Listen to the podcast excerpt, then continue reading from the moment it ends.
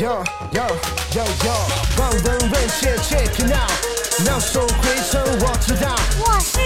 老中医。Hey。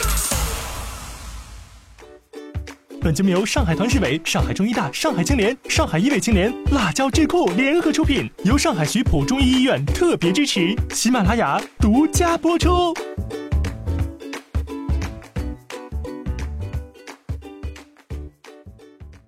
各位听众，那么今天呢，我们来聊一聊关于高血脂的另外一个误区啊，就是很多人觉得，包括我在内啊，觉得高血脂，因为里面有“脂”这个概念，这个字眼，就会觉得好像脂肪多的人、胖的人才会得这个高血脂。那么事实是不是这样的，赵医生？实际上，高血脂并不是胖人的专利，哦，很多体型比较苗条的人也会得这个病，因为它是一个脂质代谢的紊乱，不是因为胖瘦的关系。在我们饮食的膳食当中呢，脂质对体内脂蛋白水平具有重要的影响作用。啊，脂就是质，哎，脂质脂肪的质量、脂肪的这个问题啊。在摄入大量的饱和脂肪酸和胆固醇的人群中，血的胆固醇水平比摄入量较低的人要高出百分之十到二十五。就是你饮食很重要，你这个饮食大量的饱和脂肪酸、胆固醇的摄入，